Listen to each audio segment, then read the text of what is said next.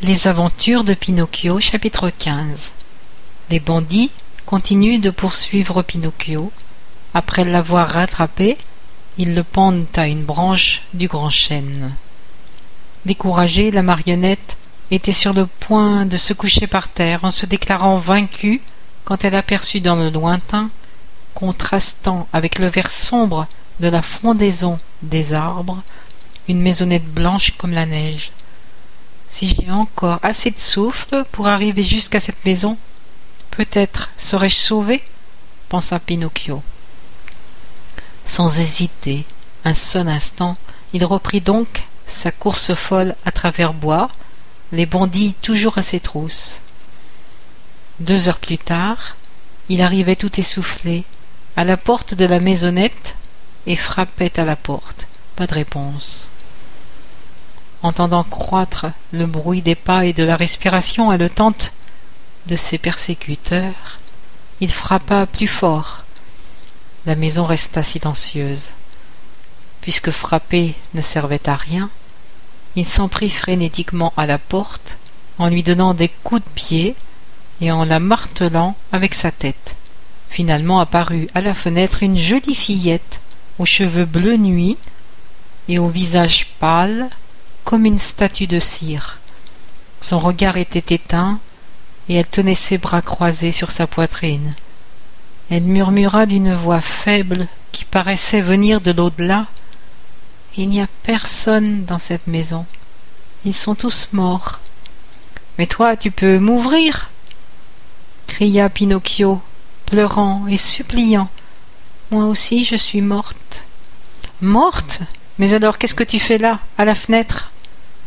J'attends le cercueil qui m'emportera. Sur ces dernières paroles, la fillette disparut et la fenêtre se referma sans bruit. Oh jolie fillette aux cheveux bleu nuit, ouvre-moi par pitié. Aide un pauvre garçon poursuivi par des bancs. Pinocchio ne put finir sa phrase.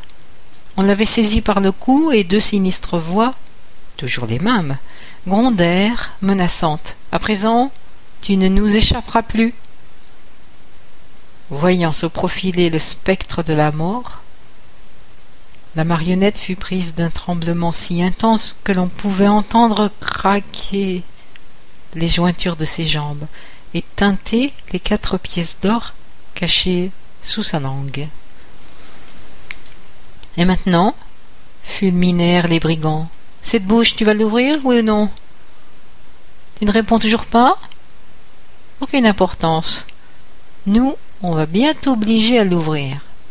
Alors, sortant deux longs couteaux tranchants comme des rasoirs, tchac Ils lui portèrent deux coups dans les reins. Par chance, le bois dont était fait la marionnette était si dur que les lames des couteaux se brisèrent en mille morceaux il n'en restait plus que des manches. Les deux bandits se regardèrent. J'ai compris, dit l'un. Il faut le pendre. Pendons-le. Pendons-le, répéta l'autre. Sans attendre, ils lui lièrent les mains dans le dos, et lui ayant passé un nœud coulant autour du cou, l'accrochèrent à une branche d'un gros arbre appelé le grand chêne. Puis, assis dans l'herbe, ils attendirent que la marionnette eût une dernière convulsion, mais celle-ci, trois heures après, avait toujours les yeux ouverts et gigotait comme jamais. Finalement, fatigués d'attendre, ils s'adressèrent à Pinocchio en ricanant. On te laisse, mais reviendrons demain.